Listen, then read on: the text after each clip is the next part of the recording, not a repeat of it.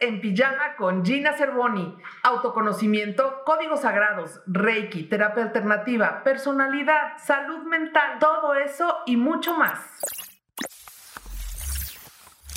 Hola, pues ¿cómo están? Buenas, buenos días, buenas tardes, buenas noches, en donde quiera que nos estés escuchando. Gracias, gracias, gracias por escucharme. Yo soy Gina Cervoni y esto es En Pijama con Gina en pijama. ¿Por qué en pijama? Pues porque tenemos que entrar en esta confianza de estar eh, juntos, platicando, tomándonos algo. Imagínate que estamos verdaderamente en tu recámara, tú estás en pijama y nosotros también platicando como amigos. Gracias, gracias, gracias por abrirnos la puerta de tu alma, la puerta de tu conciencia y la puerta de tu corazón. El día de hoy tenemos un programa padrísimo a mí me habían dicho, oye, es que tenemos un estilo de pensamiento y me habían dicho, oye, es que el pensamiento y siempre hablamos del pensamiento y no me gusta, ¿te has oído esa frase tan trillada?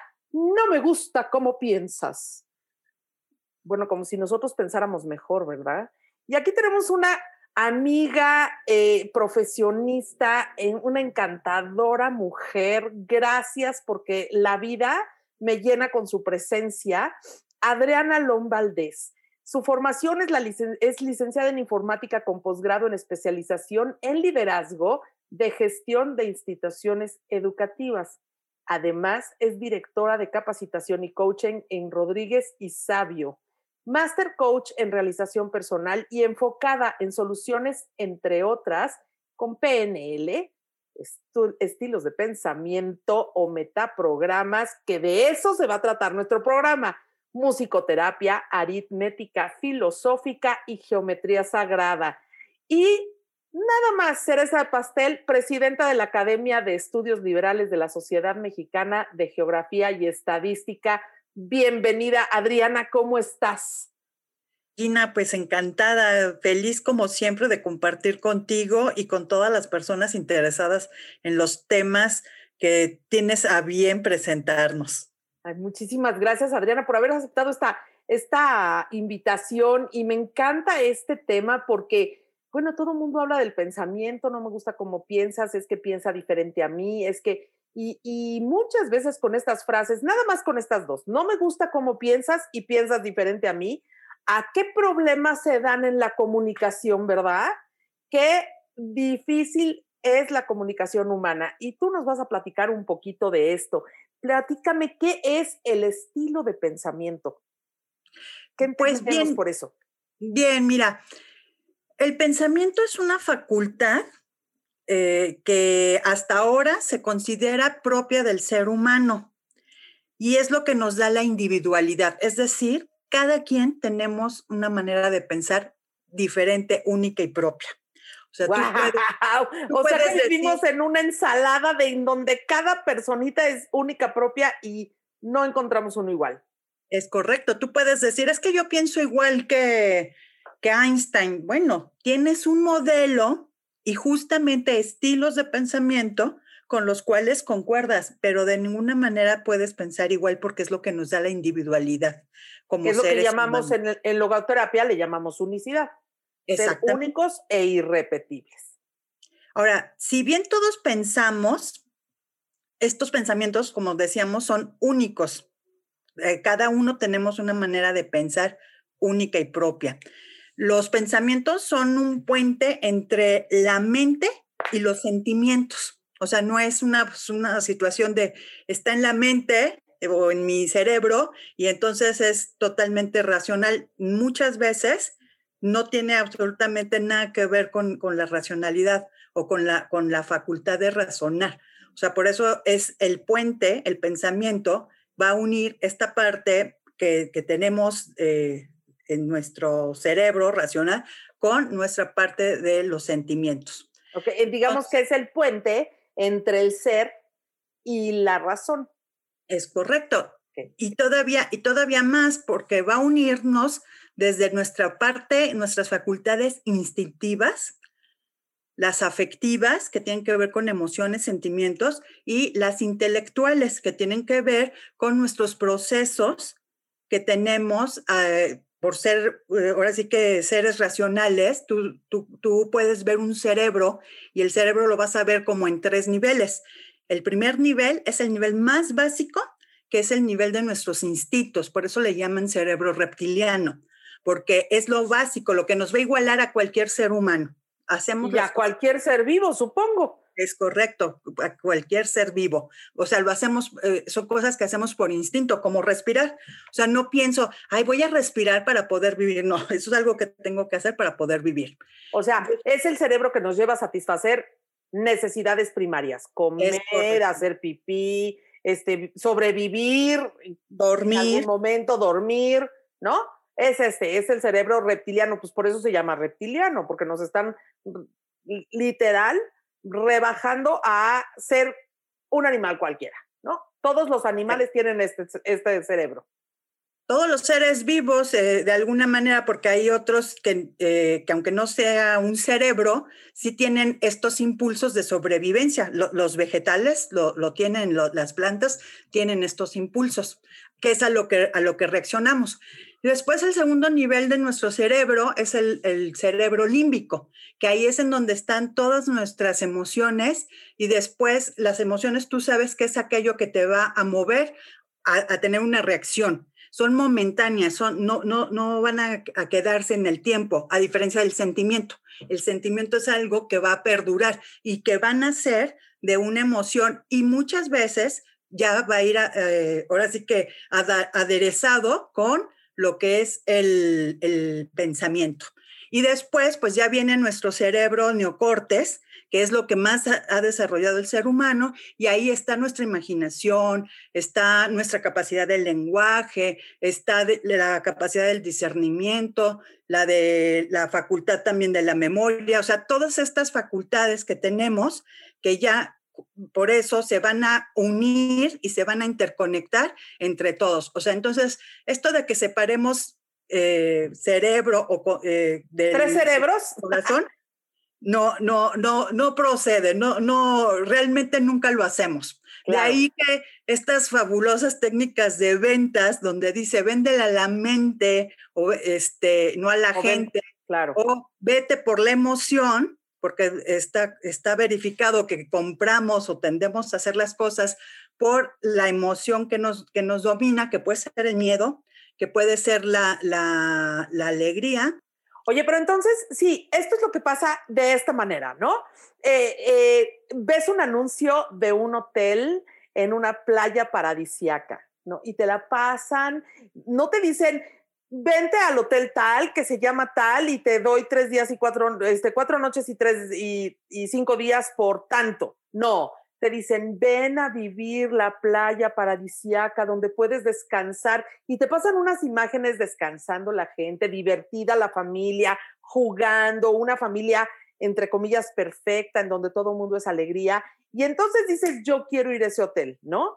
Eso es venderle precisamente a, la emoción, apostarle a despertar la emoción que hay en ti o las ganas de sentir esa emoción. No necesariamente que la estés sintiendo, pero las ganas de sentirla y vivirla, ¿cierto?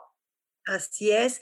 Y ahora todavía mucho más se ha evolucionado. Pareciera que es algo nuevo y la verdad es que cuando te pones a estudiar te das cuenta que no hay nada nuevo bajo el sol, sino solamente se están retomando conocimientos muy antiguos porque también el ser humano es el único que hasta ahorita se puede de alguna manera dar testimonio de que tiene una experiencia o una capacidad de poder vivir a lo que le decimos la experiencia espiritual. O sea, el poder conectar con un sentido de creación o un sentido de pertenencia a un plano superior. Y esto te digo, es, un conocimiento antiquísimo. Y entonces, así como egipcios, mayas, vedas, quienes quieras tú decirme, ellos ya sabían la relación que había entre la inteligencia, la conciencia, la razón, la memoria y muchas otras facultades que están interrelacionadas con nuestros músculos y nuestros órganos internos. De ahí que también se conoce que el corazón tiene, eh, tiene células que son como las neuronas y que también nuestro estómago tiene células parecidas y por eso se dice que tenemos tres cerebros. Aunque solamente el que tiene el neocortes puede hacer toda esta relación del pensamiento. Claro. Y en el, en el, en el enneagrama, a partir de otra teoría completamente diferente, decimos que tenemos tres centros de inteligencia, el visceral, el emocional y el mental. Finalmente es la, misma gata, pero revolcada. Es correcto. Son técnicas finalmente para poder conocer el, el, cómo ante el estímulo está la reacción. Ok. Y oye, a ver, entonces ya me hablaste de los tres cerebros, ¿no? Ya me hablaste. Entonces, ¿qué pasa? ¿Estos tres cerebros definen mi estilo de pensamiento? ¿Definen mi estilo de ser? ¿O, cómo está? ¿Cómo se relaciona esto a mi día a día y a mi comunicación y a mi vivir? Bien, pues como cada quien tenemos una manera diferente de percibir lo que tienes alrededor, que es a lo que le llamaríamos la realidad. Entonces, la realidad no es algo, no es un absoluto, porque todo depende de la perspectiva desde donde tú estás. Y de la historia del observador también. Es correcto, porque eh, va a influir el contexto, el ambiente, la experiencia. Eh, por ejemplo, hoy eh, tenemos reacciones que son totalmente diferentes a las que tuvimos, o sea, nosotros vemos a nuestros hijos y, y, nos proyectamos a la misma edad que tuvimos con ellos y prácticamente dices, oye, pero es que, ¿cómo es posible que no pueda hacer esto? O que piense tan diferente a situaciones que son prácticamente iguales. ¿Por qué? Pues porque todo lo que está alrededor va a afectar a que tengamos una manera de responder ante eso. Y entonces ahí es en donde todos, todos tenemos pensamiento. Ese es la primera, el primer principio. Por lo tanto, todos tenemos estilos de pensamiento. Y entonces, cada quien los va a utilizar de la manera que mejor le convenga para resolver su vida. Y entonces aquí es donde entran estos chistes, ¿no? De en qué piensan los hombres y en qué piensan las mujeres. Entonces, mientras las mujeres, tú ves el cerebro de la mujer con 24 mil eh, este, ubicaciones y cosas que hacer, pues ves el del hombre, eso como chiste, porque no es cierto, por género no es cierto que sea diferente, y lo ven con una, con una sola cosa, ¿no? El control de la televisión. es cuestión de intereses nada más. ¿no? Bueno, eh, yo, yo tengo una plática hermosa que se llama Los hombres son de Marte y las mujeres sí son de Venus. Y, y sí, efectivamente, hasta en forma de que, cómo está nuestro cerebro conformado, sí somos diferentes.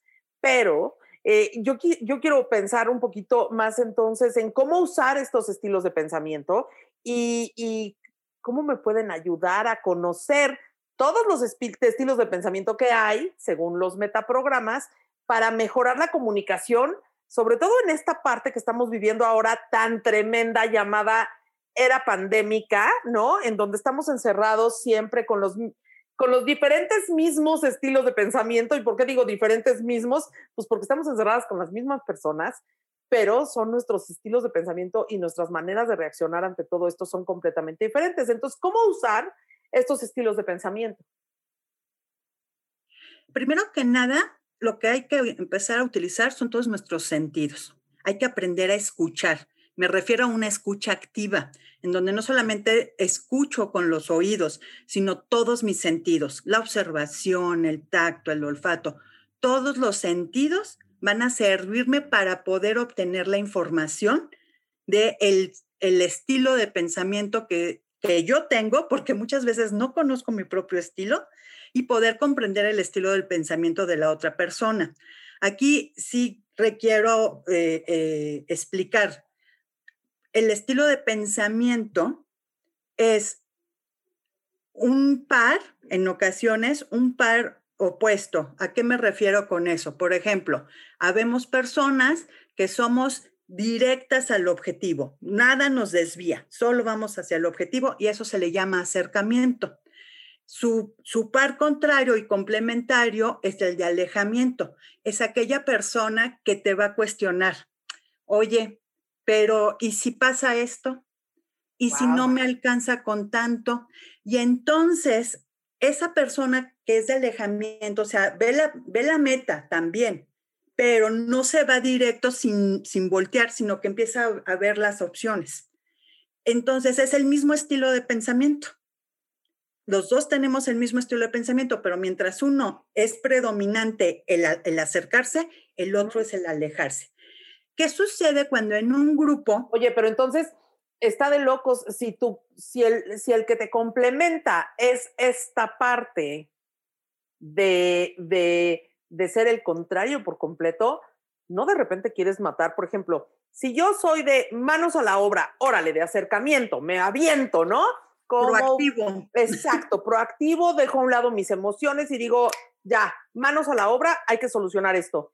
Y el de alejamiento empieza con el easy y piensa, yo al tercer, a la tercera pregunta yo creo que yo lo ahorco.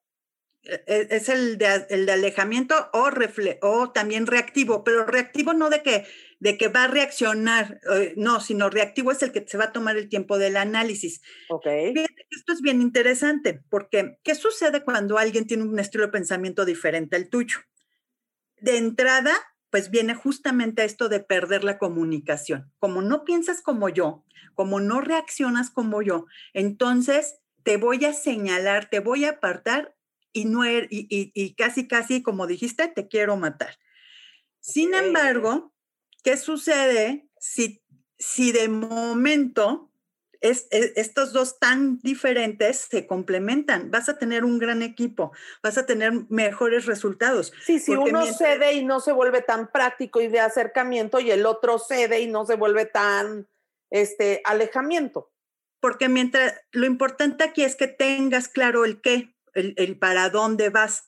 Y entonces al tener los dos la claridad, entonces mientras uno es proactivo, que luego luego dice, ya, manos a la obra, justamente esas son las palabras de un proactivo, el reactivo te va a decir, a ver, déjame analizar o tomemos tiempo para pensar esto.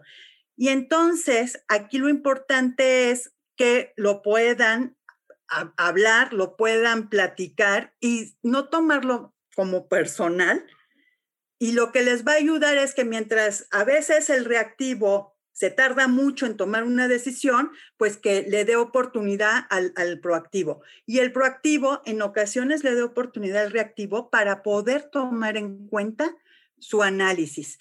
Porque, ¿qué es lo que sucede? Pierdes de vista los riesgos. Por eso yo te decía, imagínate en un grupo en donde la mayoría tiene el mismo estilo de pensamiento, y llega uno que, no, que, que es diferente y entonces lo empiezas a tachar. Ay, es el, el, el aguafiestas. Ay, es el pesimista. Y entonces, en vez de tomar en cuenta y aprovechar su ventaja, porque es una ventaja de él comparado a lo tuyo, porque entonces dices, ok, tú que, tú sabes de, de, o que estás viéndole el punto negro, vamos a tomar en cuenta, porque esos son los riesgos, que si los valoras, los evalúas, los vas a poder administrar. Eh, no sé si tú recuerdas que Bono tiene un, tiene un juego que le llaman los sombreros, los, este, y que dependiendo del color es un estilo de... ¿No? Los seis, los seis sombreros del pensamiento o los seis sombreros para pensar, ¿no? Exactamente. Hay un, hay un, hay un un libro con ese nombre, ¿no? Es correcto, es toda una metodología. Y entonces en, los, en, en las reuniones, de, sobre todo de creatividad, a cada quien se le da un sombrero de ese color. ¿Para qué? Para que justamente active ese estilo de pensamiento y entonces pueda ser reflexivo o se pueda mantener proactivo. Entonces, esto es lo que va a enriquecer. Ahora imagínate en una familia, porque bueno, cuando estás en un trabajo, al final del día dices, bueno, nada más te tuve que soportar ocho horas, ¿no? Y me voy a mi casa y ya estoy feliz. Pero a partir de, este, de, este, eh, de esta pandemia y de la famosa nueva realidad, como le quieran llamar, eh, lo que sí es cierto es que vamos a tener una manera diferente de, de trabajar, de comunicarnos, y de interactuar tanto en diferentes, en diferentes contextos, que esto es lo interesante de un estilo de pensamiento. El estilo de pensamiento va a variar del contexto. Tú eres una, una mujer proactiva. Generalmente lo eres, sin embargo, si yo te cambio el contexto, puede ser que no lo seas tanto. Claro, yo te, es como me fue muy bien en el amor con mi marido, ¿no? Que yo soy viuda. Y luego conocí a otro cuate hace 10 años que me fue de la patada. Y entonces yo soy muy, muy proactiva, yo soy muy de, vámonos a la obra, ¿no? Y, pero a lo mejor en cuestión de relación de pareja, después de que me fue tan mal con esta relación, ya me la tomo más bien como de alejamiento, como de, a ver, vamos a pensar si sí quiero salir con él, ¿no? Y entonces ya no me vuelvo tan como de aventarme, ¿no? ¿Eso sí puede, se puede? ¿Eso es a lo que te refieres? Claro, el contexto, el contexto va a alterar tu estilo de pensamiento. Haz cuenta que un estilo, eh, tenemos varios estilos de pensamiento. Son aproximadamente, eh, dependiendo de los autores, son aproximadamente como de 20 a 23 estilos de pensamiento. Entonces, estos estilos de pensamiento van a, variar y, y los vamos a poner en práctica dependiendo de nuestro contexto. Por eso es bien interesante si yo te digo, oye Gina, tú te ganaste la lotería y la condición para entregarte el premio es que dejes tu casa. Pues tienes la lotería, puedes comprarte la casa que quieras, pues lo más seguro es que no te ocasione mayor problema.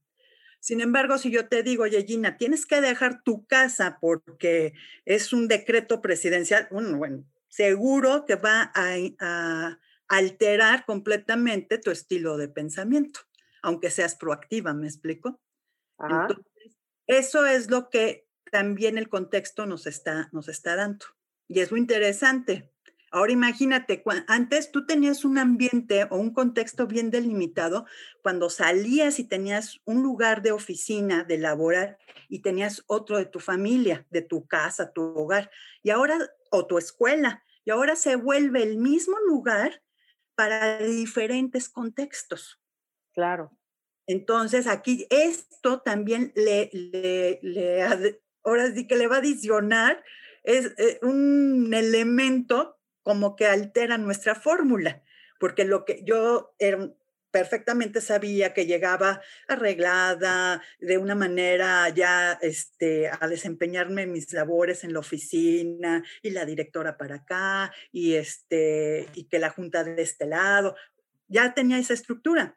Hoy me lo cambian y mientras estoy haciendo quesadillas para el desayuno, pues tengo que estar resolviendo los correos de la oficina también, ¿no? Sí, jole, nos volvimos multitask, ¿no? Y además a los hombres se les tiene que olvidar el control remoto de la tele hasta las 8 de la noche que supuestamente regresan a la casa, ¿no? Y entonces ahora, ¿dónde, dónde están eh, mis escapes que tenía con eh, los compañeros de oficina o con los amigos de la escuela? O sea, dentro de estos estilos de pensamiento, ¿cuál es su lado negro y su lado bonito? Porque todos tenemos algo muy bonito, la verdad es que todos somos lindos, pero cuando nos sale lo negro, híjole, somos bien negros también. Entonces, ¿cuál es la parte oscura de cada uno de los estilos de pensamiento o cuando te estás dando cuenta que ya están en estrés, en ansiedad y en angustia y que ya están verdaderamente sacando lo peor de ellos? Y cuando es tan padre, ¿cuál es su mejor, su mejor parte, no? E, esto es lo genial del estilo de pensamiento. El estilo de pensamiento la verdad es que es neutro, no tiene ni bueno ni malo. El estilo de pensamiento es qué es lo que tiene una ventaja o una desventaja de cómo lo aplicas. Entonces, esto solamente el, el, el ser consciente, el analizarte, el saber quién eres realmente, es lo único que te va a ayudar a que puedas saber qué tienes que activar de tu estilo de pensamiento. Tú me puedes, si tú me preguntaras, ¿Cuál es el mejor estilo de pensamiento? Por ejemplo, en alguna, en alguna institución, tú puedes decir, yo necesito contratar a un contador. Pues tú vas a buscar a un contador que tenga por, eh, un estilo de pensamiento, te voy a decir, de, eh, de estilo, que es, se dice, e, estos son estilos de pensamiento que son triadas. Eh, es juntos, próximo y solo. O sea, juntos es que trabajamos juntos todo el tiempo. Próximo es que eh, nos comunicamos, estamos eh, en contacto sin estar todo el tiempo juntos y solo es el que solamente requiere, no requiere a nadie más para hacer su trabajo. Entonces, a lo mejor tú dices, bueno, yo quiero un contador que este, estilo, este estilo sea solo y que su metaprograma de trabajo, que puede ser por concepto, es decir, al que le tienes que explicar para qué son las cosas, el de estructura, que ese solamente le vas a decir, eh, aquí es en donde lo puedes aplicar, aquí eh, lo, y, tú solo, ahora sí que practica el error y, y, y el resultado, o de uso, que ese primero agarra y lo, lo, empieza a utilizar y después se dará cuenta para qué le servía. Pues tú vas a decir, oye, yo quiero un contador, pues lo quiero solo porque no necesito que ande platicando con nadie y lo requiero de estructura. O sea, no necesito a alguien que sea así aventado para hacer las cosas, pero tampoco alguien a quien le tenga que dar todas las explicaciones habidas y por haber. Entonces tú empiezas a definir un perfil de, de, de, ese contador que tú requieres en ese momento. Ahora, si vas a contratar a alguien, pues es muy sencillo porque tu, tu, área de reclutamiento pues se va a encargar de buscar a esa persona con ese perfil.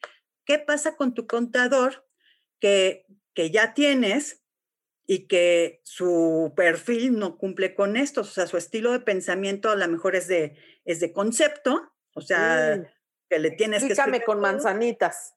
Es de, resulta que es de juntos, o sea, que si no estoy con él no lo hace entonces, no, pues bueno, hay opciones, ¿verdad? Una es que lo corras, que no es la mejor de todas porque ya a lo mejor lo puedes mover de lugar a que tenga un equipo de trabajo. Es correcto, puede estar en otro lado, pero a lo mejor lo único que tienes que hacer es trabajar con él para que active los, el, el, estilo de pensamiento requerido para ese perfil. Y aquí es donde ya entra eh, los, el trabajo de los coaches, porque ellos son los que a través de preguntas, de compromisos, lo que tú conoces de, de, lo que ya es eh, el, la sesión de coaching, se va haciendo y se va, y, se va, y se va activando. Eso es lo maravilloso, que al tener todos los mismos meta, eh, metaprogramas, metaprograma le llamamos porque te digo, se puede, eh, somos un conjunto de todo, no solamente somos una sola cosa. Somos una mezcla, ¿no? Es una mezcla, y a, veces lo vamos a oír hasta como un Frankenstein si tú quieres, porque lo vas ordenando. Sí, claro. y, bueno, puede salir algo súper, súper curioso. Te voy, te voy a decir un metaprograma que tú conoces perfectamente, que es el de la percepción. Es que si eres visual, auditivo o kinestésico. Claro, claro. Yo les decía, ahorita las personas que hemos sufrido más en esta situación de la sana distancia, el distanciamiento social, somos los kinestésicos. Sí, porque, nadie estamos nos toca. acostumbrados. Exacto, requerimos del tacto. ¿Qué es lo que hemos tenido que aprender a hacer? A poder sustituirlo por, por un, nuestro metaprograma, ya fuera visual o auditivo, a través de estos medios. Que puede claro, pero te voy a decir, Adriana, es bien importante que, que a lo mejor aquí me voy a meter un poquito, me voy a salir un poquito del tema, pero los kinestésicos en especial están todo el tiempo, por ejemplo, los kinestésicos necesitan a lo mejor la comida para tocar la textura, porque les está haciendo falta este contacto físico, ¿no? Yo soy kinestésica y en mi Facebook estoy sacando todos los días un abrazo virtual, de, les mando abrazos. Es como mi grito personal de decir, necesito que me abrace alguien, ¿no? Constantemente estoy tocando a mis perritas porque si no, estaría constantemente comiendo. Y eso es lo que está pasando con mucha gente, ¿no? Estarías en ansiedad. ¿Quién te contesta esos abrazos? Los kinestésicos que necesitamos el contacto. Claro, y los sobreempáticos que dicen, ay, le voy a mandar un abrazo a Gina. Aquí lo interesante es que, ¿qué hacemos? Por ejemplo, ahorita requerimos tú y yo tener esta conversación a distancia. Solamente lo podemos hacer, si bien nos van, nos vemos, si es una video, videollamada. Y si no, solamente nos estamos escuchando. Entonces, requiero activar y elevar en mi metaprograma esta parte auditiva o visual. Pero al ser kinestésica, no puedo dejarla al 100 o bajarla a cero. Lo puedo sustituir con, con otras situaciones que me van a apoyar, como la aromaterapia, justamente para manejar, porque lo que genera es ansiedad, eso es lo que nos genera mucho a los kinestésicos, el no poder estar en el contacto. Entonces puedo trabajar con la aromaterapia, porque como dices tú, si no estaría comiendo. Esa sería la otra sustitución. Entonces, puedo hacerlo para que no caiga en la obesidad. Claro. hacerlo así. Muy bien. Oye, pues, y platícame, así, haciendo rápido un resumen, ¿cuántos metaprogramas hay o cuántos estilos de pensamiento hay? Ya quedamos que un metaprograma son visual, kinestésico y auditivo. Otro metaprograma es de conocimiento, de concepto, digo, de concepto, de, estructura este, y de uso. Otro es el de acercamiento y alejamiento, ¿no? Entonces, imagínate si yo soy, allá me estoy viendo, a ver, yo creo que yo soy de acercamiento, porque soy muy de aventarme, soy proactiva, soy, soy proactiva, soy kinestésica y soy de unión, soy de gente. ¿Cómo, cómo dijiste? ¿De unión? De, eh, eh, pueden ser próximos o juntos. Yo, yo considero que tú, este estilo de pensamiento que son juntos, próximo y solo, los tienes muy nivelados. Ok. Eres una persona que perfectamente sola puede desempeñar su trabajo, e incluso en ocasiones lo vas a preferir, eso va a depender del contexto, es lo que te decía. Eh, definitivamente eres de próximo porque contactas, o sea, contactas con las personas. Esto, este trabajo que tú haces a través de tus meditaciones, de tus eh, jalones energéticos, eso es de próximos. Y juntos es cuando estás con las personas, incluso a distancia, estás con ellas. Entonces, tienes este estilo con estas tres variantes muy nivelado. Y lo vas variando según el contexto donde lo tienes que hacer. Eh, te voy a dar uno que, por ejemplo, este me encanta, este metaprograma, el de opciones y de procedimiento. La gente de opciones es la que todo el tiempo está viendo que una sola cosa la puede hacer de, de 100 formas diferentes. Ok. Con estas personas nos perdemos. Somos las que procrastinamos, este, esa es nuestra tendencia, porque siempre vamos a tener algo más que cómo hacerlo. El de procedimiento es el que va uno, dos, tres y lo termina, y a lo que sigue. Ok. Entonces, ¿qué sucede? Pues el de procedimiento a veces no es tan creativo como el de opciones. El problema del de opciones es que nos perdemos. es que es tan creativo que no termina de poner solución, ¿no? Exactamente. Ok. Entonces tú me decías que cuántos hay, te decía que dependiendo de los autores, seguramente eh, puedes encontrar entre 20 y 23. Son metaprogramas. Metaprogramas. Eh, son como, por ejemplo, de eh, contenido. El contenido es, tú te ocupas de las personas, de la actividad o la información. Si hay un accidente, los que son de personas van a preguntar, ¿están todos bien? Eh, hay, hay, gente que está este, lastimada, ese es el de personas. Si es de actividad en un accidente, va a decir, bueno, entonces, por favor, activen el protocolo de emergencia, llamen a tal lugar, que vaya tal persona, ese es el de actividades. Y el de información es el que te va a pedir, ¿cuántos están eh, lastimados? ¿Cuántos pueden continuar? ¿En qué fecha creen que podamos reanudar? Entonces, cuando tú escuchas a las personas cómo reaccionan a una misma situación, vas empezando a entender a qué tipo de metaprograma están trabajando. Ok. Entonces, hay muchos metaprogramas. Ya, pero ya vieron cómo me desnuda rápidamente Adrianita. Nombres, y aquí, gracias a Dios es podcast, pero aquí el alma se puso, pero desnudadita rápidamente. Oye, y entonces, ¿cómo lograr obviamente no, no tenemos los mismos estilos de pensamiento. Me queda clarísimo que a una, una persona o una amiga que sea este, proactiva, si es de, eh, de concepto y yo soy de, de, otro tipo de metaprograma, ya no somos iguales, ¿no? Entonces, de uso ya no somos iguales. Entonces, ¿cómo comunicarnos con alguien que tiene un estilo diferente al mío? Porque yo digo, bueno, pues proactivas las dos ya estamos muy bien, pero a la hora de estar en la proactividad, proactividad que yo digo, yo tengo este estilo y ella tiene otro, pues ya chocamos. Entonces, ¿cómo comunicarnos con diferentes estilos de pensamientos? Pues aquí lo importante es uno, que te quede muy claro lo que te decía tu objetivo, qué es lo que, lo que quieres. Cuando eso te queda claro, puedes saber qué tanto eres capaz de ceder ante la, el, estilo de pensamiento de la otra persona con la que tú estás. O cómo persuadir a esa persona para que te, ahora sí que te acompañe en lo que le estás diciendo. Si tu amiga es de concepto, que a esa la que le tienes que explicar paso por paso. Tú eres de uso de, primero lo, eh, tú eres la que primero lo hago y luego leo las, las instrucciones a ver por qué no salió. Bueno, Ajá. Entonces, si tú ya sabes que así eres y la otra persona también es de esa forma, vas a anticipar ese, ese tipo de cosas. Entonces, mientras tú ya estás dispuesta a abrir la caja y a empezar a probar el aparato, lo que haces es que a la otra le pasas el manual para que se entretenga en eso y te deje a ti hacer lo que vas a hacer.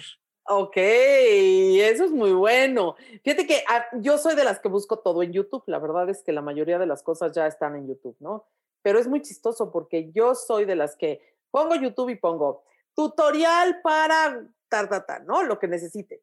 Empiezo a leer el tutorial y mi mente empieza a correr y a dilucidar cómo tengo que hacer las cosas. Generalmente nunca termino de escuchar un tutorial me aburren y empiezo, mientras esté el tutorial hablando, empiezo a buscar la manera o empiezo a decir, ah, esto es aquí, ah, entonces ya corro, mi mente corre, verdaderamente va mucho más rápido. Entonces, ¿cómo le podemos dar como un poco de, de, este, de pasón de, de tranquilidad a una mente que corre tanto como la mía? Ahora sí que eh, es como si me preguntaras, ¿cómo puedo correr 42 kilómetros si nunca en mi vida he entrenado? Pues primero entrénate. Porque no, pues por, eso, por eso medito y por eso trato de conectar con mucha, mucho la gente y por eso trato de estar en constante conocimiento y la primera que se desnuda el alma ante la gente que habla conmigo soy yo. ¿No? Yo soy como el conejillo de indias y digo, ah, bueno, pues ya, vamos a poner aquí en la mesa cómo están las cosas. Oye, ¿y podemos cambiar el estilo de pensamiento? Claro que sí, porque eh, sobre todo tiene que ver con la conciencia. Primero darte cuenta que ese es tu estilo de pensamiento y entonces saber, ¿te da ventaja o te da desventaja lo que tú quieres lograr?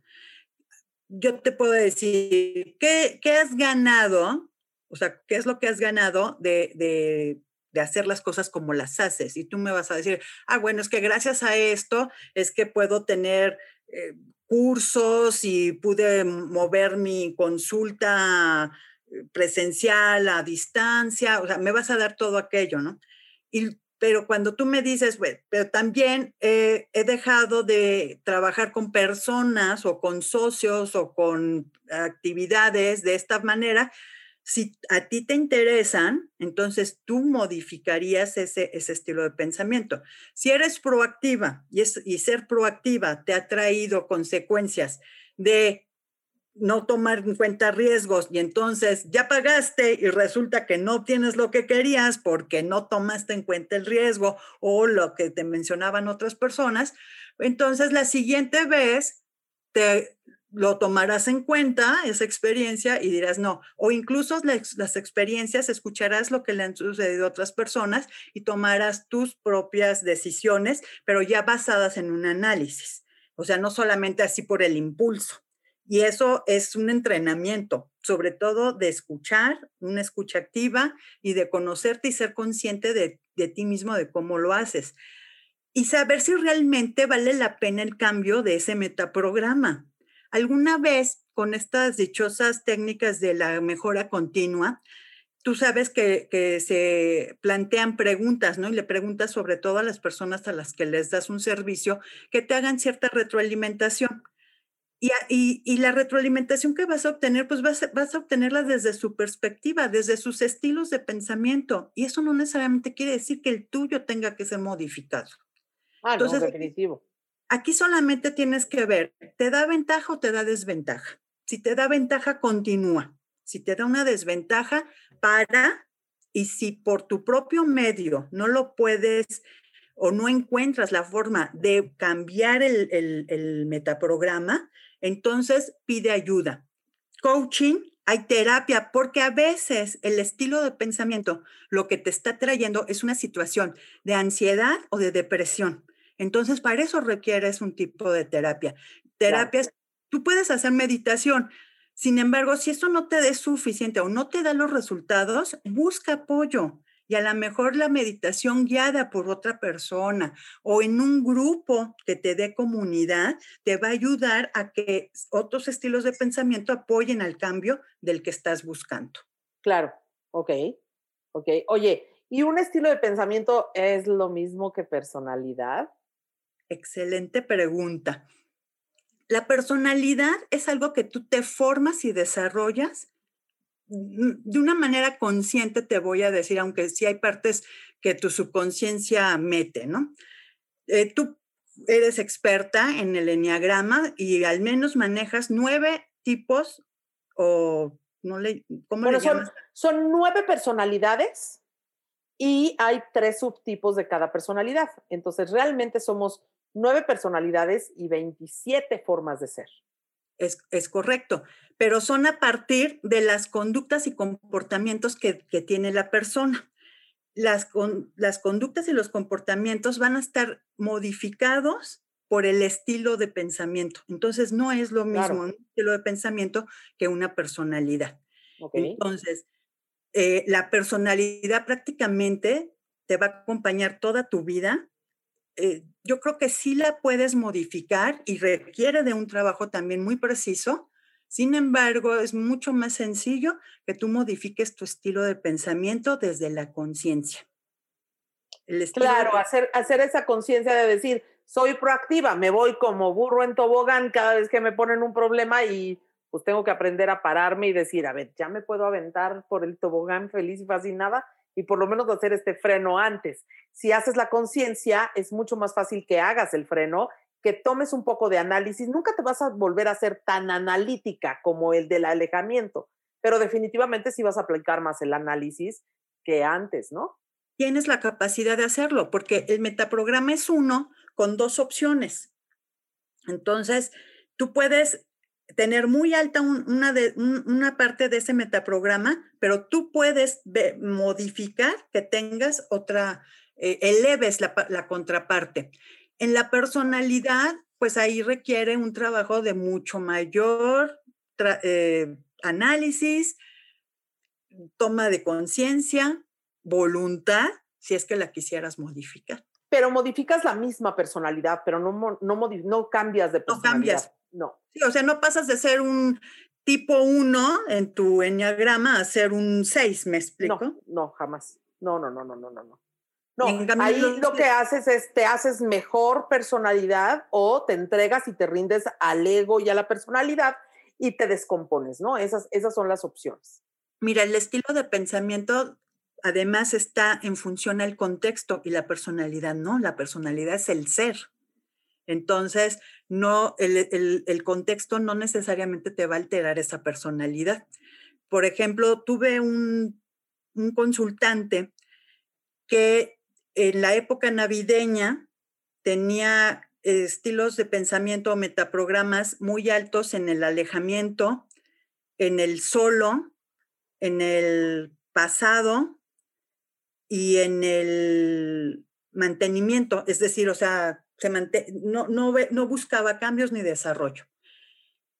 Y, bueno, a través de las sesiones de coaching eh, se veía que el contexto, cuando cambió su contexto de su mejor momento, que era totalmente diferente esos estilos de pensamiento, se da una situación eh, de, quiebre, de, de, la muerte de un, de un familiar, y a partir de ahí se, cambian sus metaprogramas. ¿Qué sucede? Que bueno, pues mientras estuvo solo, pues, no tenía broncas, pero el problema fue cuando empezó a tener una familia y, entonces la familia tenía otros estilos de pensamiento y chocaban mucho. Eh, aquí la misma pregunta, siempre, siempre la pregunta es, ¿quieres cambiarlo?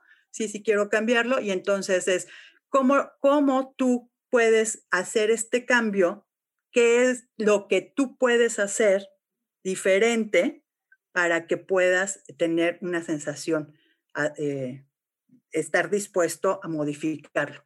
Y bueno, entonces ahí entra en conciencia y decir, eh, vale la pena porque tengo los hijos, porque la relación con ellos se puede, se puede eh, mejorar, para que no se desgaste. Y entonces hizo, todo lo que hizo fue hacerse consciente de esa situación. Claro. Y disponibilidad a cambiarlo. Y lo cambió, porque no es una cuestión de tomar ni medicamentos ni de hacer otro tipo de ejercicio más que el de la conciencia. Ok, pero muchas veces el de la conciencia es el que menos queremos contactar, ¿no? O sea, la conciencia llega, nos toca el hombro y nos dice, oye, aquí estoy, y tú te volteas para el otro lado y dices, ¿quién sabe quién me habla, no? o sea, nos encanta vivir en la inconsciencia, en acceso a la conciencia decimos que cuando vivimos en la inconsciencia estamos viviendo en la estupidez. Y bueno, no es que seamos estúpidos, pero pues a veces sí jugamos a lo estúpido, ¿no? A no pues querer contactar. Es una ausencia de lucidez, eso es una de las definiciones para estupidez, ¿no? La ausencia de, lucidez. Exacto. La ausencia de luz. Exacto. ¿No? Y nos encanta andar a oscuras por el mundo, ¿verdad? Nos encanta andar así. Oye, ¿qué, ¿qué, nos puedes recomendar? Tres recomendaciones para que todo esto se pueda llevar a cabo en nuestra vida diaria todo el conocimiento que nos has dado, que es mucho, es como nos hace falta programa, la verdad contigo, Adrianita, es como vamos a conectarnos a las 8 de la mañana y nos vamos a aventar un programa de como de 5 horas. Pero como no, esto no es posible, eh, tres cosas que nos puedas decir, aplicación, por ejemplo, a los papás que están educando a un hijo, a, las, a las parejas que están teniendo problemas de comunicación y a esos grandes líderes de todas las empresas de diferentes tamaños que ¿Qué nos puedes decir o cómo nos puede ayudar a estudiar más sobre metaprogramas?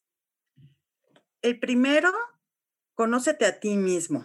Date cuenta de cuáles son tus preferencias y puedas identificarte tú quién eres.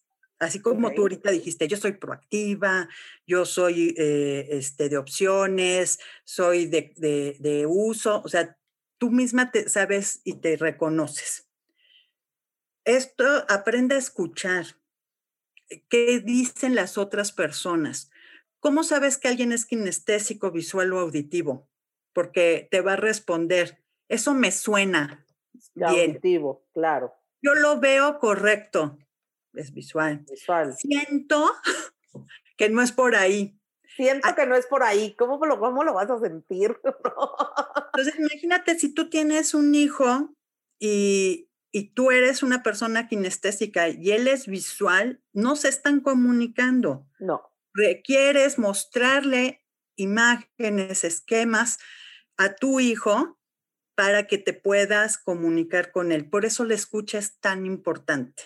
Entonces, conócete a ti mismo, escucha y ten la gracia de aceptar a los demás como son, eh, aún eh, diferentes a ti. Eh, sí, pero tener la gracia de aceptar a la gente como es está padrísimo, pero requerimos comunicarnos en este mundo. Claro. ¿No? Y te vas, te vas a comunicar a partir de que aceptes que el otro es diferente. Y a partir de aprender diferentes lenguajes, ¿no? A mí no me hace sentido que me digas, lo veo correcto. O sea, ¿cómo lo ves? No se puede ver, ¿no? Esta parte, ¿no? o, ya viste lo que dijo, neta me estás diciendo que si ya vi lo que dijo, pues, si está hablando, no lo puedo ver, ¿no? Y esa parte muchas veces dices, o sea, no me hace sentido, ¿no? Es como hablar dos idiomas diferentes. Pero cuando tú aprendes a, a desarrollar este segundo idioma y este tercer idioma, entonces, o cuarto o quinto idioma, entonces empiezas a respetar a la otra persona. Y a partir de que respetas a la otra persona, dices, ok, no puedo ver lo que dijo, puedo sentir lo que dijo o puedo escuchar lo que dijo, pero ya estamos hablando del mismo tema, ¿no? Ya entendí porque ya más o menos aprendí tu lenguaje. Hay un libro, Gina, que sin que te dé todo el choro que yo te he platicado de lo que es la teoría, Ajá explica perfectamente esto de los estilos de pensamiento. Se llama Los lenguajes del amor. Ay, es maravilloso. De Gary Chapman. Exacto. la frase que a mí más me impactó fue cuando en la que dice que cuando tú tienes un auto y se queda sin gasolina, lo que haces es ponerle gasolina, no tirar el auto.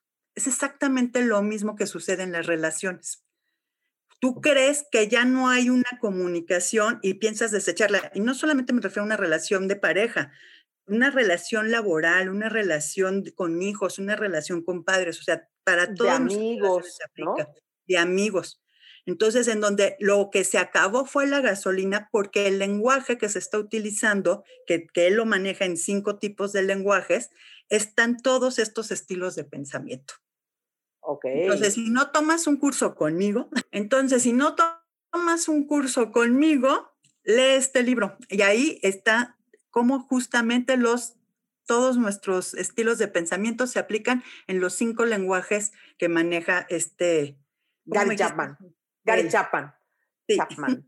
Ok, oye, cursos contigo son maravillosos. Yo ya tomé el de geometría sagrada, que ya en otro momento y en otro, en otro podcast te invitaré a que platiquemos de lo que es eh, geometría sagrada y aritmética filosófica. Filosófica. ¿Qué diferencia hay? ¿Cómo es? Y bueno, todo eso me lo vas a platicar en otro podcast.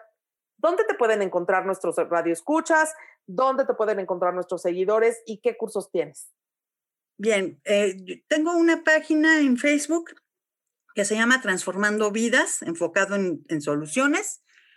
Y me pueden encontrar como Adriana León Valdés en cualquiera de las redes, eh, que sean Facebook, Twitter, Instagram, donde gusten. Y ahí voy a estar publicando los cursos que doy. Generalmente los cursos así abiertos al público principal es el de geometría sagrada y manejo también uno de arquetipos. Esos arquetipos lo hago eh, según, pues ahora sí que las necesidades de quienes consultan. Y muchos de los cursos los tengo orientados para las empresas las escuelas, eh, instituciones educativas, justamente con lo que son los metaprogramas para liderazgo, comunicación, eh, para coaching entonces, eh, tú recordarás, tenemos ahí pendiente un proyecto excelente de educoaching. coaching. Ya, ya está otra vez echándose a andar ahí. Ahí platicaremos. Es correcto.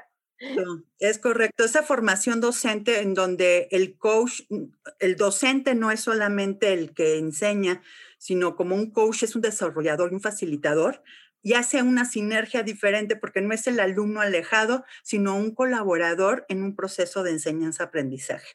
Entonces, pues esténse ahí atentos. Eh, seguramente haremos alguna alianza estratégica con tu sitio maravilloso que me encanta de eh, Gina Cervoni, que también les pido que lo, que lo visiten porque Gracias. maravillosas. Esas meditaciones son un lujo que dirían ni Obama lo tiene, pues ahora tampoco Biden. Así que nosotros que sí la tenemos aquí.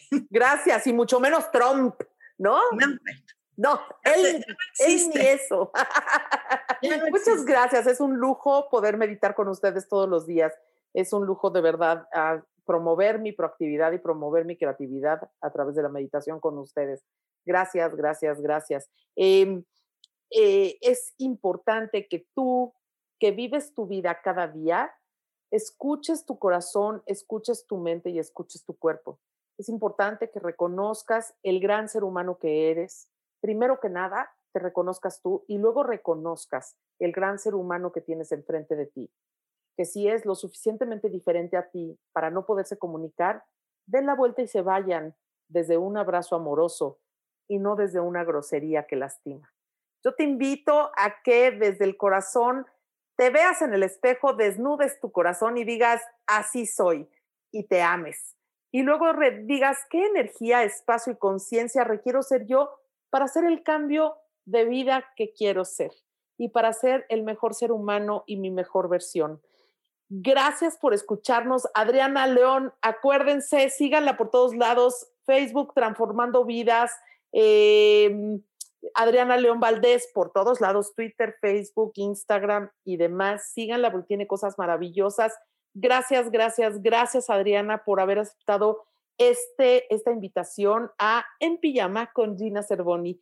Y Nos vemos y nos escuchamos en una semana. Gracias, gracias por estar conmigo. Un beso, que les vaya muy bien. Bendiciones de mi corazón al suyo. En Pijama con Gina Cervoni. Autoconocimiento, códigos sagrados, Reiki, terapia alternativa, personalidad, salud mental, todo eso y mucho más.